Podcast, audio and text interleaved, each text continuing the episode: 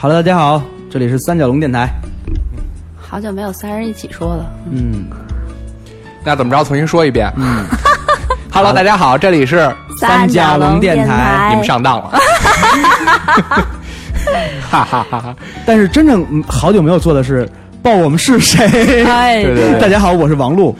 我是啊，哎，对，你是兔子你懂的。你你是兔子。对来兔子你自己再报一次，我我也是兔子，那就 OK 了。好，对。其实这是一期两个人的节目。对，嗯，嗯，刚才那首歌放下来的时候，我我猛一听啊 Rock You，哎，不对，对对对，其实是黄耀明翻唱了一版《血染的风风采。嗯，对，今天我们的主题是什么呢？七月到了，对，对，七月最应该听什么歌？对红歌，对红歌，嗯。对，红歌是什么歌呢？红辣椒的歌。这个红辣椒啊，呃其实是这个世界有上三种做法非常有名的一个这个 funk 乐队。对对，今年七月在香港要开演唱会，对对对好多人都要去，邀我一起去，我我没去。对，其实这个就是红歌。太红了。哎，其实我一直觉得《血染风采》是一首红歌吗？我一直以为是一首情歌，这首歌应该是纪念那个中中越战争的。难道不红吗？都血染的风采了。全都是保家卫国一路的。对对对对对，今天其实我们听到所有的歌也是保家卫国一路的。对，对，而今天其实我们要跟你们聊的话题呢，是一个特别劲爆的一个话题。嗯，对对对，这个这个这个话题叫什么？叫枪在手，跟党走，跟党跟党走，对，是跟党走呀，不是跟我走。别胡闹啊！别胡闹，都别胡闹。哎，对，其实我们想聊了一个很沉重、很反思的问题，就是设想，如果现在还没有解放，如果当年党没救了我们，对，我们现在生活过着什么样的日子会是什么样？想想吧。这问题深了去了。对，嗯，首先从这个物理的角度上来说，物理的，对，王璐不可能这么胖，不 不，这是物理的角度吗？他也有可能这么胖，天天吃观音土。像我这种身材的人，嗯如果在解放前，嗯，那我肯定就是欺压你们的那个。地主老财，对，大资本家，嗯，既然豹子来了，就把兔子歇了吧。兔子歇了，我呀耕地的话还不抵一头牛呢。我估计兔子在解放前应该织布，嗯，织女，织女。织布，织布还行，织什么布啊？织布，织布吗？还还是书记吗？啊，那我在在解放前最适合的职业就是，就是就是地下党员啊，什么这个双面间谍之类的。双面间谍就算了，以后您您就是这个跟江姐一样，兔姐，跟江姐一样。我就是要打垮你这种意志，你打不垮我的意志。因为我没有意志。但是包子，你你这个状态特别像各种反动派，你知道吗？为什么呀？为什么呀？我怎么就反动派了？就是我根正苗红，对你腿太粗，头发太卷，有有有什么必然的联系吗？和反动派？就瞅着像嘛，你知道吗？电影里全是这么放的，你知道吗？头发特别卷，你知道吗？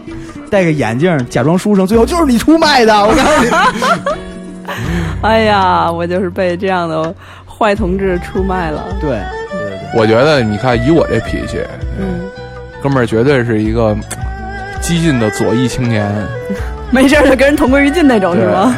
天天看那书叫什么《新青年》，天天就看，嗯，你说的对，嗯，你说的对，就这种，一阵儿那种，然后闪闪电开火啊，打倒辜鸿铭什么的，让你丫不出门什么的这种，对 对。不出门。对，包子要是活禁止在巴黎合约上签字什么的，就这个，肯定是肯定是这种当年有包子就没有鲁迅了。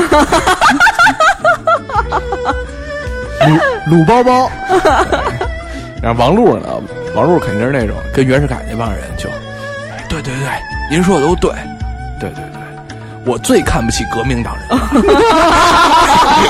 对。哎，我觉得你这个描描述的还挺像王璐你。看，你看王璐那发他们这不是胡闹吗？对你胡闹。对，你看，你看王璐那发型，对，就特特特别是适合这种的。然后，我是左右边剃了，我没前边剃，对那种是前边剃。如果要一旦见上像冯玉祥将军这种人，过去就叭叭俩嘴巴出去枪毙了，就王璐这样的，肯定是的。谁把谁枪毙了？我没搞清楚。然后兔子，我想想是一什么范儿的呀？兔子要生在革命年代呀，它绝对不是一交际花儿，我刚要说是上海交际花，没戏没戏，你们俩对我的认知太不一样了。呃没没没戏。来来说两两版平行世界他的，他他不会唱夜上海，你怎么知道姐来不动啊？姐白雪公主都他还没我来不动。他还没我唱的好呢，他也肯定当不了地下党员。你瞧他这样，肯定噎不了什么事儿。我跟你说，喝两喝喝两杯酒，全中国的地下组织全让他供出来了。根本不用喝酒，全写微博。对对对，那那那你说他适合的，他也肯定当不了。最后所有的秘秘密都是通过私信走的，你知道吗？你可以当那刘和珍，呃，这对，一枪只是没有变倒，三枪力扑，终于死了。这种人，好 历史上会留下你的一笔。好吧，我们给兔子找了一个归宿，我还以为兔子要当刘胡兰呢。然后咱们两个人在乱世中继续活着。好在第一拍你们把我搞死了。结果我在我在抗日战争中壮烈牺牲，你在抗日战争后被人民处决，被人民处决，这就是我们的光辉一生。是不是应该我还有个碉楼什么的？碉楼，来包子，给我走一个虎虎生风。包子，再给我走个日行千里。日行千里。哎，那你说兔子以前，你看以他这脾气，天天到处挨欺负，那他得反啊。对呀、他他可能未必反。我我我跟你讲，兔子嗯兔子这种情情况，八成就得逼到深山里去，头发就白了，你知道吗？然后是吧？到处到处出来吓人。你说的是白毛女还是白发魔女？其实我们讲的是李莫愁的故事。然后兔子天天去深山里等杨过。今天我来的是红歌主题吗？等杨过，李莫愁等杨过。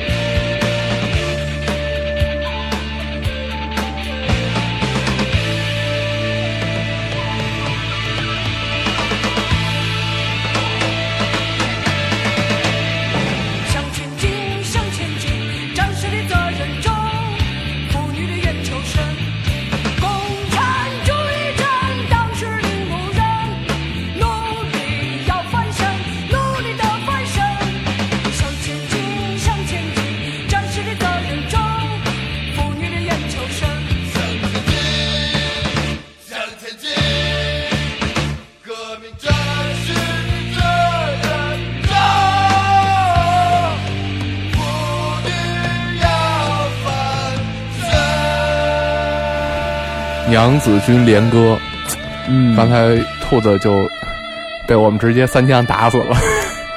冤仇深，妇女的冤仇深，冤仇太深了。对对对，还没聊什么，第一盘直接被弄死了。这歌其实来自那个当年的那个那些样板戏，对对对对，你说得出八大样板戏是什么吗？我只能说是一个《智取威虎山》，嗯，呃，红色娘子军，对，白红色娘子军其实是是那个芭蕾舞剧，对，这个也算，但是呃，白毛女，这也是，然后那个呃，小兵张嘎，这就不是。对，呃胡说八道，还有海港、沙家浜、奇袭白虎团、嗯红灯记，嗯，不要照着资料念，不是我，我没照资料念，我就是我这数呢。呃还有你闭上眼睛说，还有一个是交响乐版的沙家浜，其实这个是就是我们的父辈那个年代，他们每个人都知道、了解的一个东西。对，多少都都还能唱两句。对对对，对于现在咱们来说，咱们就够呛了。我能知道名字也已经很不错了。对对对，对 甚至于说，呃，前阵子我在做这些歌的翻唱的时候，啊甚至我都找不到词曲作者的名字。嗯，确实是因为当时这些东西基本都属于集体创作。啊其实我也相信这一首歌肯定不是一帮人一块儿写的，对也是一两个人写的，但是都没有把他们的名字体现出来，而且现在资料也显示不出来了，我就特别遗憾。不知道能不能通过互联网重新挖掘出来这样的新浪微博，这能啊！你发一微博艾特白毛女，然后艾特沙家浜艾特座山雕，座山雕还行。如果咱们有幸的听众能知道这些资料的话，希望他们能在新浪微博上艾特我们、嗯，三角龙电台，把这些资料能展示给大家出来。对对对，知道知道这些优秀的音乐作品都是谁创作的。因为其实，在那十几年中，这些作品是整个中国地区只有这八个。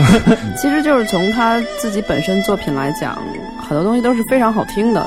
到现在来讲，我们也会觉得听起来呃，绝对是精品中的精品。对对对对对对，嗯，把它一些关联的符号删除掉，你会挺喜欢他的。对，咱们继续聊刚才那个事儿啊。对，你说如果我都死了，对对，如果兔子你出生在海南，你觉得你会参加红色洋将军吗？会吧？像我这样一个暴脾气，其实我倒挺关心，如果你加入了红色娘子军，就是咱们不说组织干啥你干啥，组织让你干啥你干啥。如果你会选择一个职业的话，你会选择什么？炊事班班长、炊事班班长，肯定是战斗格的呀，战战斗格。战斗格的什么呀？女战士啊。女战士、可是可是兔子，我真的不不想查。女巫。就说实话，我以我对红色娘子军的了解，就是你是怎么了解的？你真的不能够他用过，拿着枪，抬着脚尖那么蹦，你肯定来不了。这太难了，你知道？啊，看着还转，你知道？蹦着还转。哎，如果你要是在那个红色娘子军里边，你你觉得你你是一个领导还是一名士兵啊？你猜？我觉得你是一辆坦克，大家开着你就走了。其实我一直想当一个狙击手，但是我觉得像我这个脾气，只能去端着冲锋枪冲在前头。对你这脾气，拿拿着狙击枪冲前面去了，拿着狙击枪跟人拼刺刀。拿着狙击枪跟人拼其实其其实狙击以兔子枪上有刺刀吗？你可以装啊，可以装，还长，你知道吗？可以装，装什么牌的呀。掏出一剪纸刀来就把敌人卡死了。对，我觉得以兔子这个脾气，他真当不了狙击手。对，对没这耐心。对他主要是敌人不出现，他能站起来骂街，说你们俩不过来，还他妈不过来，老子等你们三天了，人了，你们还不过来，你们靠谱不靠谱？迟到，迟到还行。就这种。那兔子肯定是大刀队的，你知道吗？大刀的，拿起砍椰子刀就冲下去了。然后兔子也当不了革命女战士。对，革命女战士都是那种阴狠型的，我还是三枪 三枪还是利夫三枪吧利夫吧？对，这这 太适合我了这件事儿形象适合兔子。啊！然后以后以后以后在未来的史书中，我们还能给兔子写一笔。对，纪念猪兔兔君其实其其实猪兔的性格其实最适合当的是什么？啊，是那些就是激进的女学生。激进的女学生。撒传单，我跟你说，我我所知的激进女学生，全是那个为了革命直接把教授扑倒。去睡袁世凯的那种。袁世凯还需要睡吗？你你又聊回色戒那点事儿，哎，色戒这事儿挺适合我。没法聊了，没法聊了，没法叛变了红哥，红哥，注意记住今天的主题啊！赶快去下一首歌给我一个了。有腹腹肌的易先生。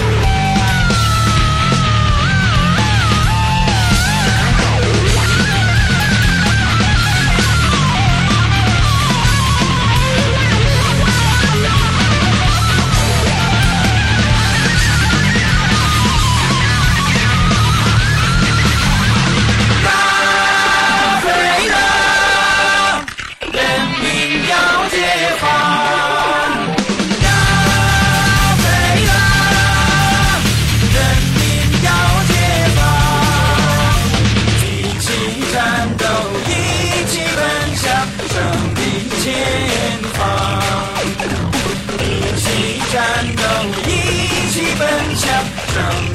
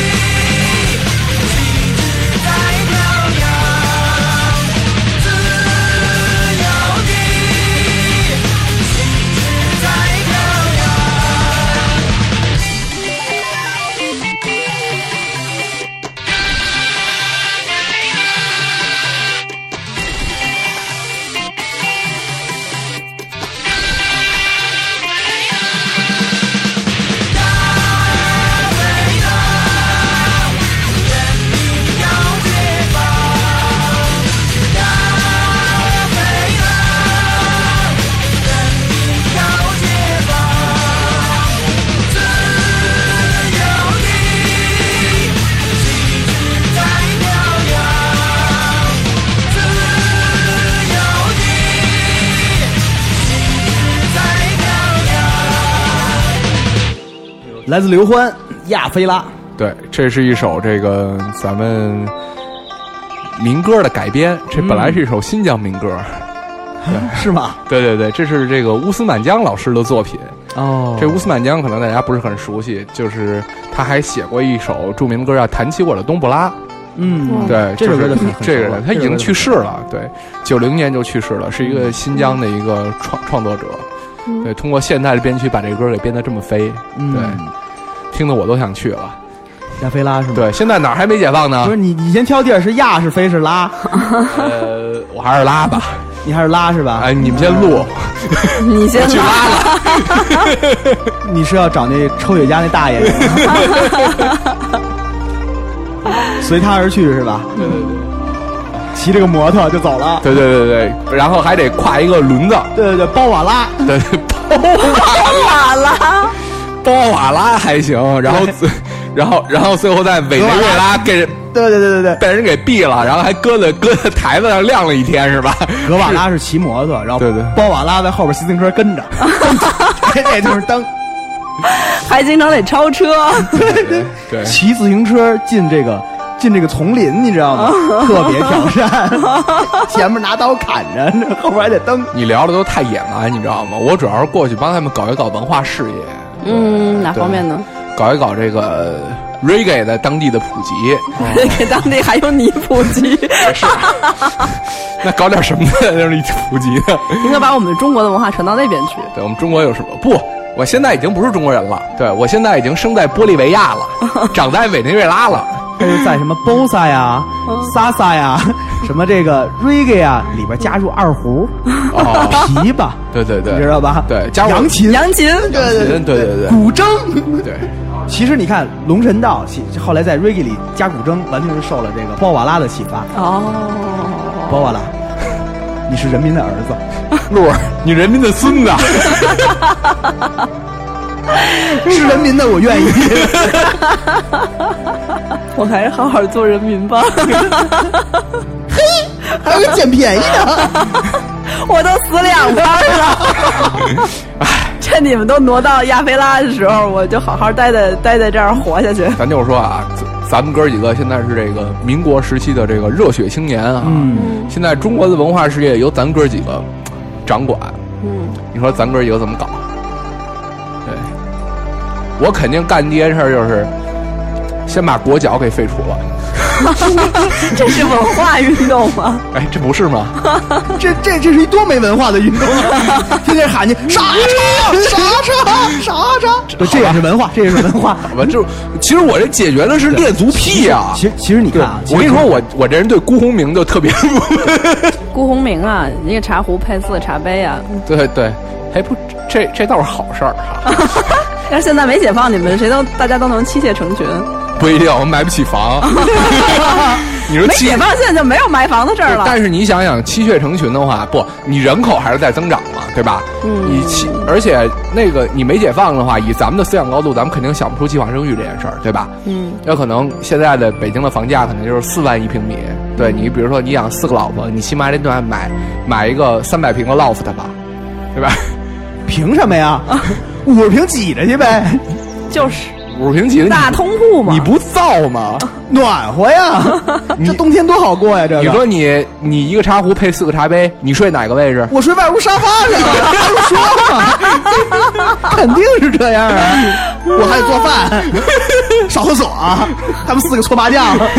既然王大爷来了，让四个老婆都歇了吧。我发现你是一个妇女解放运动者。我哪是妇女解放运动？我不是我，我还真没看出来。什么时候一个茶杯配四个茶壶了？这才是妇女解放呢。我才是红色娘子军的连长，一个茶壶一群茶杯。对那兔子呢？要让你搞这个文化运动，你会从哪一块儿当主要的这个？还有一个茶杯四个茶壶，就就别聊茶杯茶壶了。对，说的再明显一点是吧？那就脏了，那就脏了，包子别太脏。我从哪儿？我我先得把白话白话运动这件事儿给制止了，还是继续说文言文。是不是？街上突然出现了很多沉默的人，一句话不让说，说一句罚五块。无蛋疼。无蛋痛是吧？无蛋痛，对，有蛋当然不痛了。无。看来咱们都是一群得罪人的人，我还稍微好点儿，我就得罪一顾鸿明，你们得罪不少人，我跟你说。对，你看啊，废除裹小脚实际上的深层原因是什么？是为了增加娘子军的战斗力。对对对，不光是这样，你知道吗？其实因为解放以前，女性是不用工作的，嗯都得靠男人养着。嗯，我还是挺喜欢这个部分的。要搁一百年前，兔子的任务就是生一窝小兔子。一窝，想想也挺恐怖的，从能生开始一直生到五十岁。算了，还是解放了吧，听着就难受。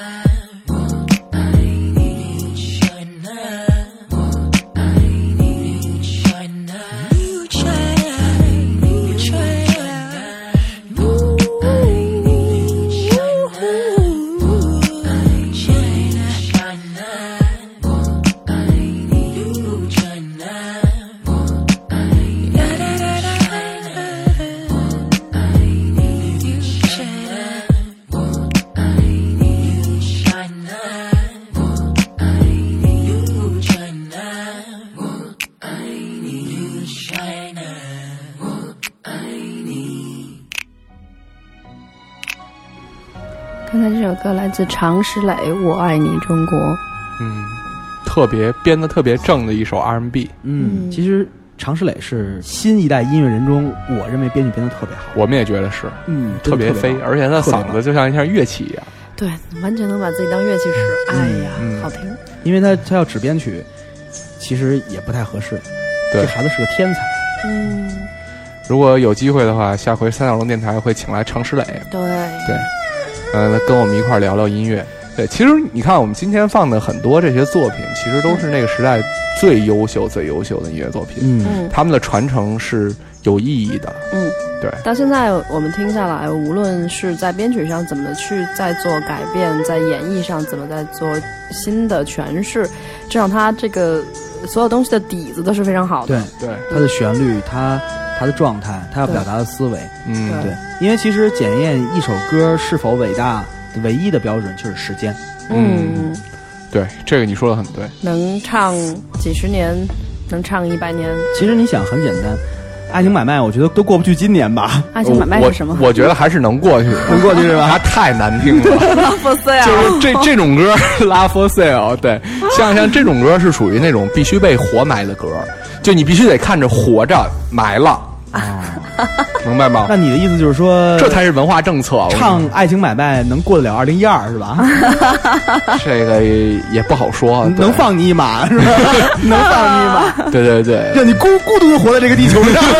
就比如说这个《我爱你中国》这个原原唱吧，这是殷殷秀梅老师，对曾经是多少人的这个万人偶像啊。对对，你如果跟我爸那个年纪人提起是像殷秀梅啦，就是李谷一啦这种人，那都是李双江，对。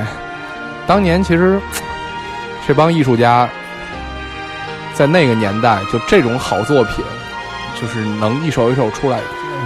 应该怎么说？其实，其实，在那个年代，作品本身的数量就非常的少。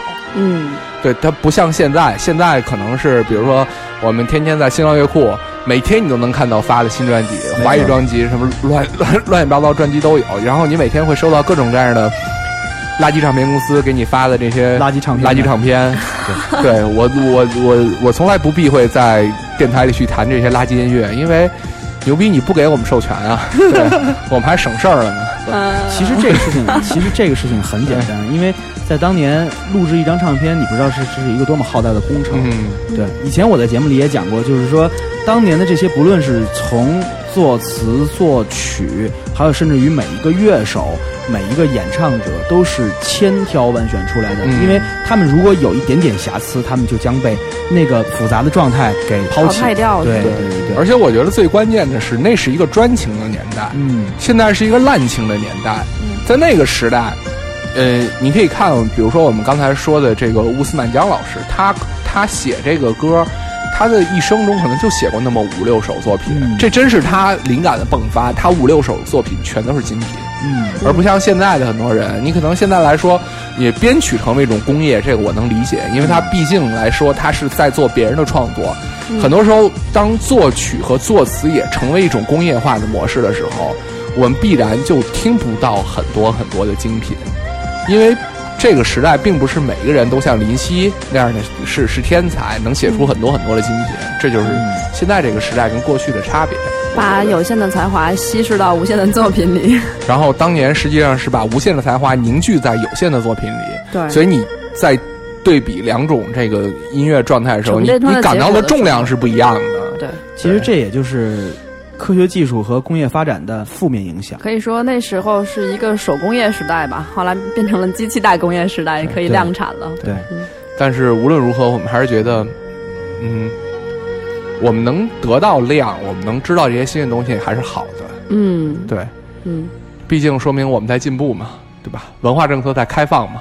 可是现在的人的需求也会在慢慢在变化。其实现在是以长尾的内容在应付长尾的需求。嗯，嗯、你像我们不喜欢爱情买卖，不代表这个世界上没有人喜欢它，它它也是有它的销售量的。对。对这个这个倒是，让每一个作品都找到它对应的受众，这是现在这个时代的特征。嗯。但其实我说一句不太好的话，就是我其实现在最接受不了就是这些新创作的红歌们，哦。哦对。我可能因为没听过，所以对这些东西是我真的有点接接受不了。我也我也接受不太了。对对对，对，因为其实老老一代的红歌，他们在做的时候，其实是一种生命的沉淀。嗯，对这个，它有历史和当时的环境的情情感。对对，现在呢，完全像是一篇作文。那个时代人真的是以他们的生命，他们全部的生命在经历所有的一切。嗯，他经历的时代的变革，经历生死离别，经历呃战火或者是解放和平，然后重新新的生活，嗯，这些是他真真实实的一种情感和表达。对，就包括其实对歌颂也也是。对，他是发自内心的歌对，颂。而现在的很多其实红歌，我们去说它，比如音乐性来说，可能不是很好。首先音乐性不是很好，第二从它的歌词的文本来说，不是很动人。嗯，你比如说，我们很难在现在的红歌里面看到像《我的祖国》那样一样好的歌词。对嗯，对，一条大河，然后就是就那种那种那种感觉，由点到面的写的感觉，你看不到了。没错。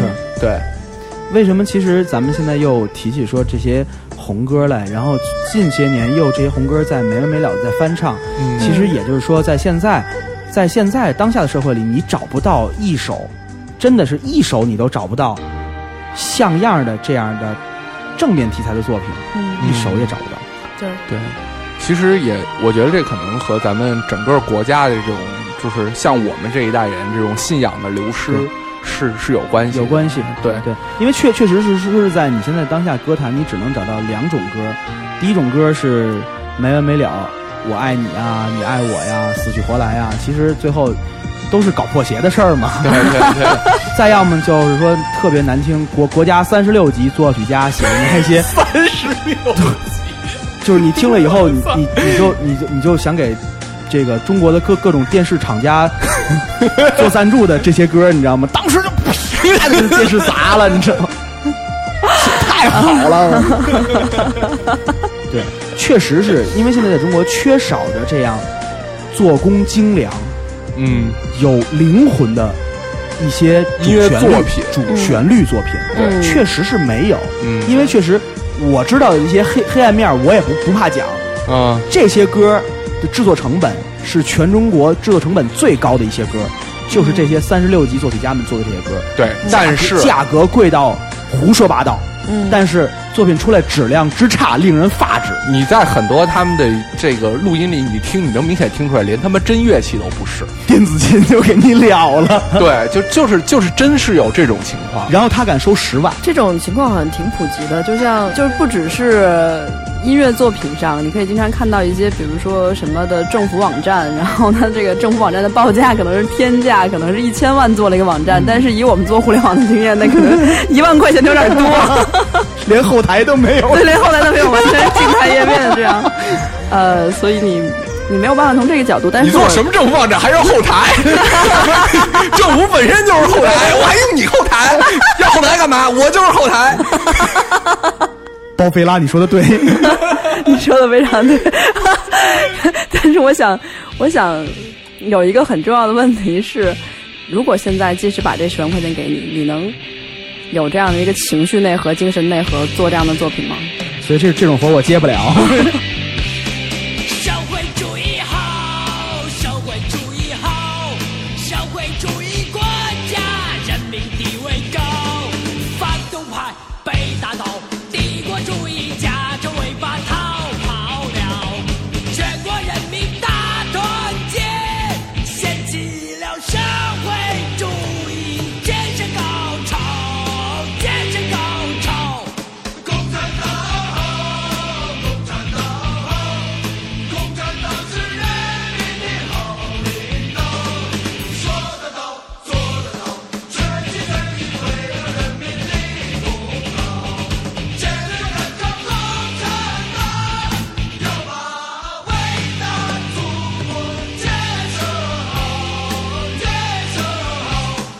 社会主义好，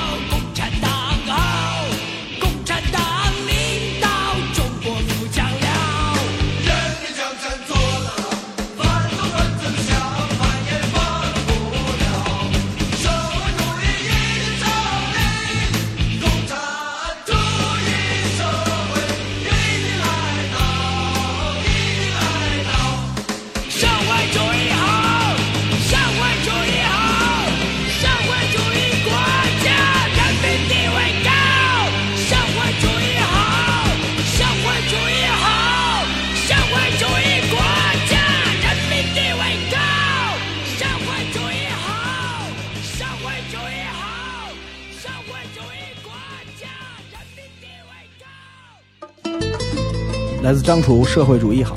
这首歌也是一个大师的作品，嗯，李焕之，对，这是个大师。其实我们以前放过李焕之的作品，什么？时候？在过节的时候，当当当当当当当当当当当，好吧，那就是李焕之写的，对，好吧。春节组曲就是大鼻涕给他们发贺电那会儿，这。对对对对，哎，你说社会主义好，哎，你说咱咱咱要是哥几个，咱把全球都统一了，嗯，嗯，咱得折腾点什么事儿？肯定要搞社会主义。对对对，然后我就我就先不操心这个这边的事儿了，我知道你们肯定会打过去，对吧？南美反正我已经在那儿了，对那我们就不我主要过去找你了还是想。不，但主要还是要解决一下北美的这对个对对对腐朽的这个这个这个生活作风。嗯，对，第一个拿谁开刀，Lady Gaga，这这不能饶了他，对对穿太少了。对啊，？Lady，怎么也得套个肚兜吧？对，以后全都统一，内衣全是肚兜，对，红的，你爱穿什么穿什么，自由。你愿意穿绿肚兜也可以那 Lady Gaga 肯定穿塑料肚兜，给透明的，啊 必须得牛牛肉肚兜。必须给他改名，叫什么 Lady Gaga 呀？太反动了，叫什么呀？Lady 红红，Lady 红红，Lady 红红，哎红红小姐什么的，让让他唱一首《社会主义好》，嗯，还得解决一下英文版的。啦啦啊啊啊啊！社会主义好，社会主义好，啊啊啊啊啊啊！好好，你编曲编的叫什么呀？别乱说，这活儿我接的。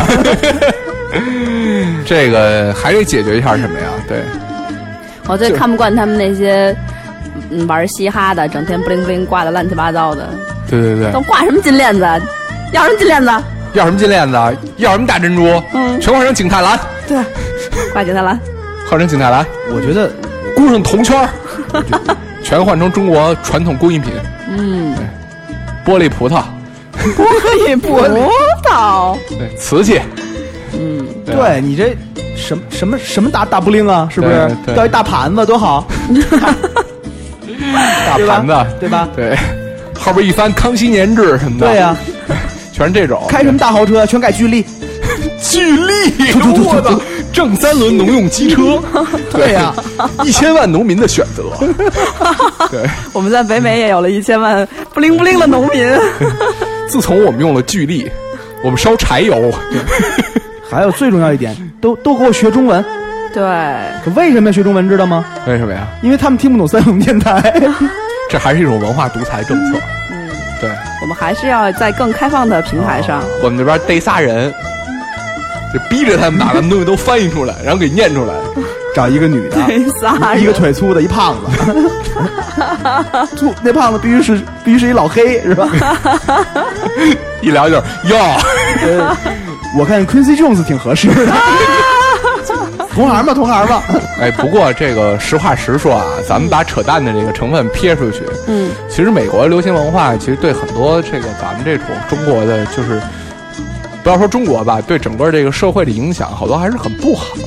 嗯，它的它的负面因素真的很多。嗯，你比如说，其实我们在聊 Lady Gaga 的时候，你觉得音乐性强吗？一般吧，对，我觉得很一般。她出位的那种表演，然后她的那种装扮，比如说弄一身牛肉片儿那种，哎，你觉得好像没有什么意思。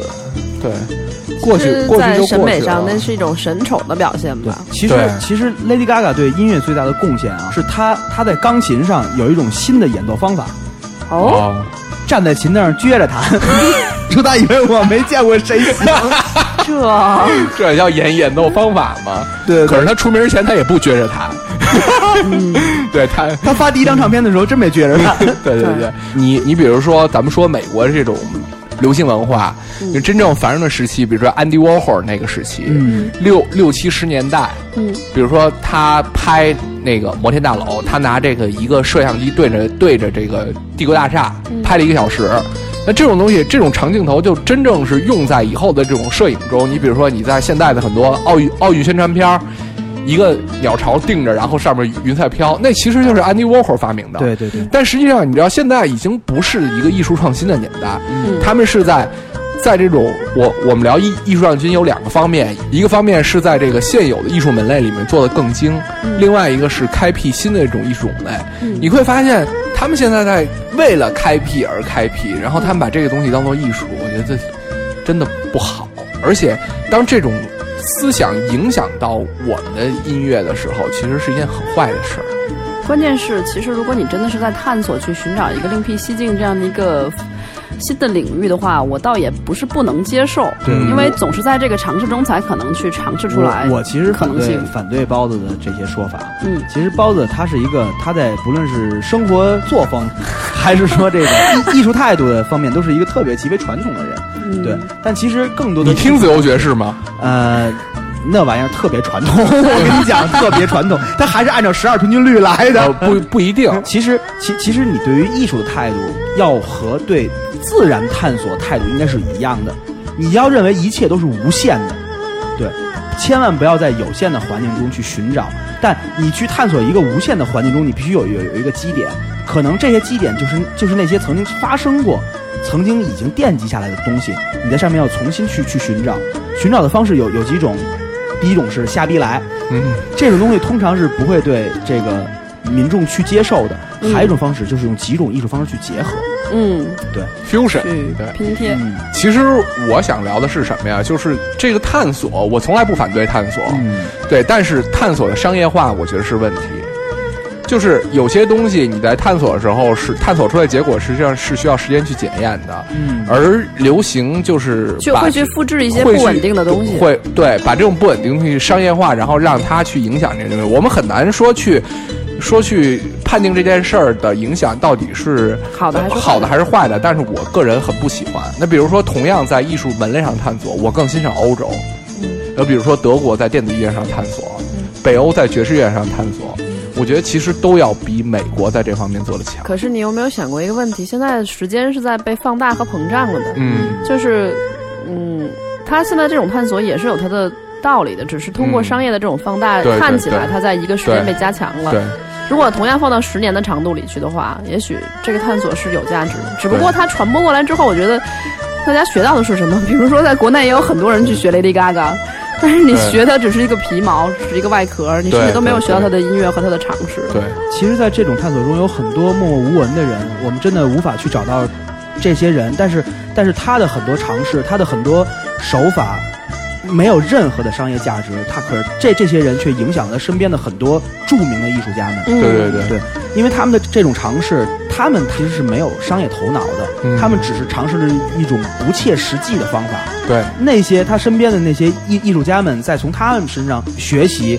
摘取，进入流行文化之中。但是这些默默无闻的人也就这么默默无闻了。对，我觉得可能对于现在的这种中国的商业流行文化里面，最大的问题就是他们只去 copy 那个探索出来的商业化的结果，而不去对 copy 那个灵魂。因为因为中国现在遇到的一个最大的问题就是没有人敢去尝试，没有人敢去玩这个，因为他们要得到既得利益。嗯，对，更多的人去寻找的是既得利益，就是就就像咱们做电台一样，就像那些问问咱们做电台为为什么的人一样。对对对。你你不挣钱你干嘛呢？不为什么呀？有那么多有那么多可以解释的吗？有那么多理论吗就比？如说，就像我们今天听到的这些红歌，实际上都不是因为既得利益写出来的。对对因为当年他们也不是说，因为我写了这首歌，我能成名，对我能如何如何，嗯我能发大财。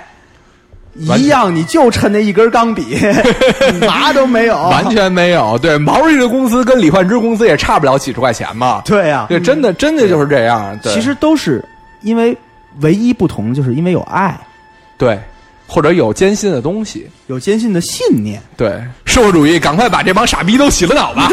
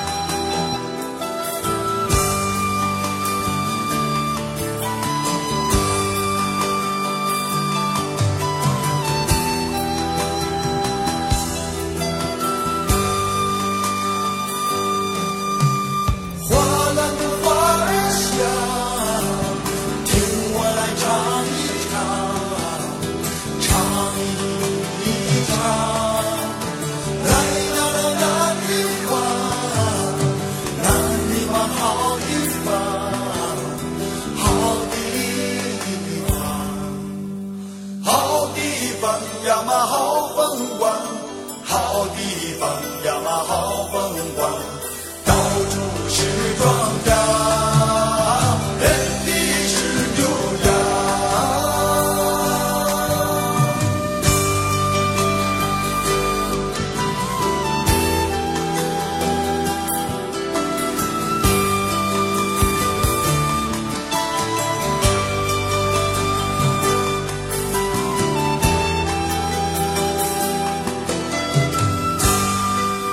崔健《南泥湾》。哎呀，小时候我还在陕北住过呢，崔健在我心里是中国最红的歌手之一。而且他好像是。在我的印象中，是在这个翻唱红歌里面，可能走的最靠前的一些人吧。对对对对对，而且是第一个。嗯，呃，在崔健八十年代的演唱会上，然后崔健就在工体翻唱这首《南泥湾》，嗯，全场都惊了。嗯。这是这是中国摇滚乐历史上一次非常著名的事件。嗯。后来这首歌就 就成了禁歌了。嗯，然后再过了很多年以后，嗯。就是随着这个文化的这种开放，然后这首歌就逐渐的又被解禁了。嗯因为其实崔健的态度并没有问题。我记得在几年前，就曾经在北京的那场演唱会，他算是他前面一个演出的人，嗯。然后当时发生了一些不愉快，嗯，然后崔健在台上讲了一句话，说二十年前我说西方摇滚乐是一把刀子，今天我也说西方摇滚乐是一把刀子。为什么呀？所以说，我们三角龙电台放的所有的这些英文歌，其实啊大家要批判的态度去听。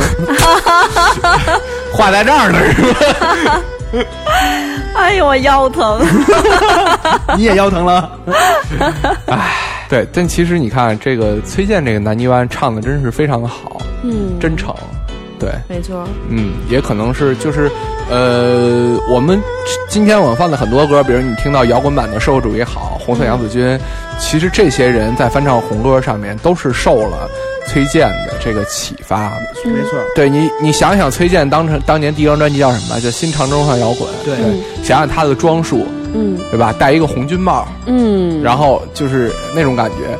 他虽然是一个搞摇滚的，但他是一个有情怀，他有他的理他有想和态度。对他有他的信仰的这么一个人。而且几几十年从未变过。对，他是我觉得他是他是我个人很很钦佩的一个音乐家。嗯，他在中国的这个摇滚乐的这个这个贡献上，我觉得在内地来说，没有人能比得其。实我觉得不应该说摇滚乐，嗯，我其实希望你说是流行音乐。哦，整个流行音乐，整个流行音乐上，因为因为真说实话，我觉得作为一个中国的流行音乐人，或甚至华语的流行音乐人，每一个人你必须尊敬崔健老师，嗯，对，因为他对华语流行音乐的贡献是绝对非常重的一笔。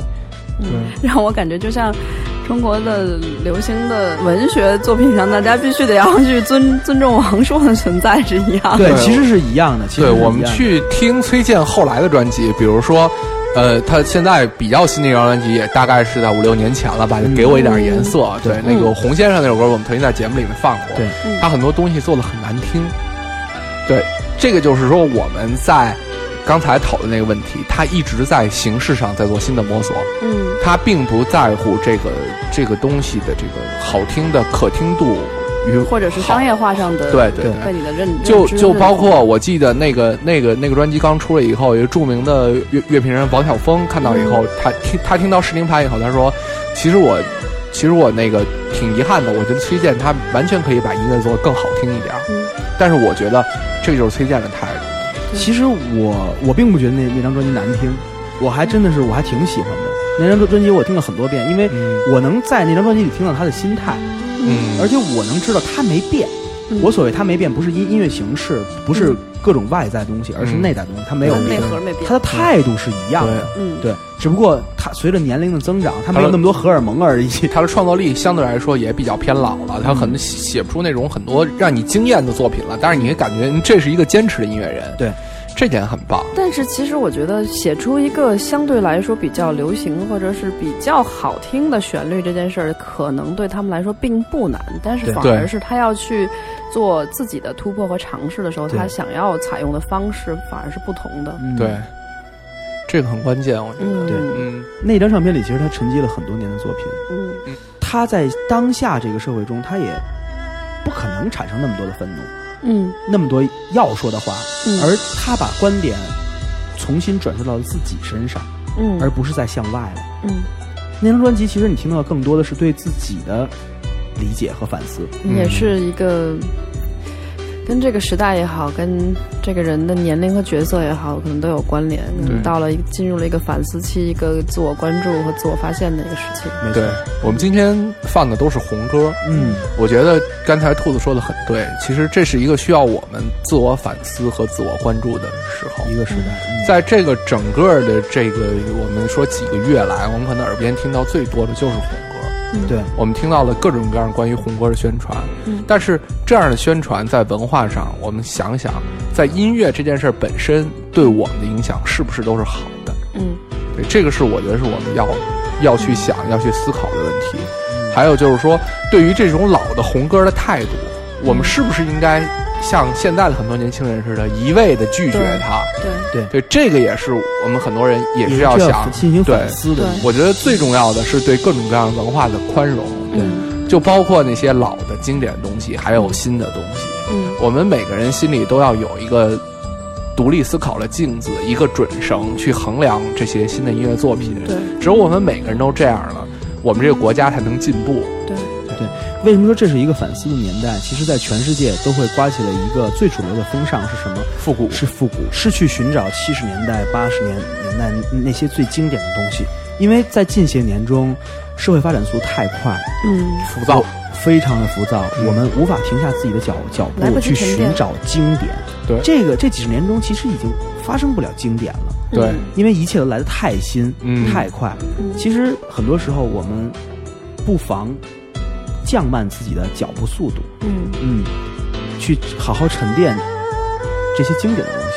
嗯，不要随波逐流的全盘否定或者全盘接受，你的全盘无论是否定还是肯定，其实都是一种对自己很不负责任的态度。你把自己丢进了一个没有正在思考的一个状态里，只是跟着一群力量去到了一个更没有力量的地方。嗯，好，今天咱们节目也差不多了，就不让兔子再继续做总结了。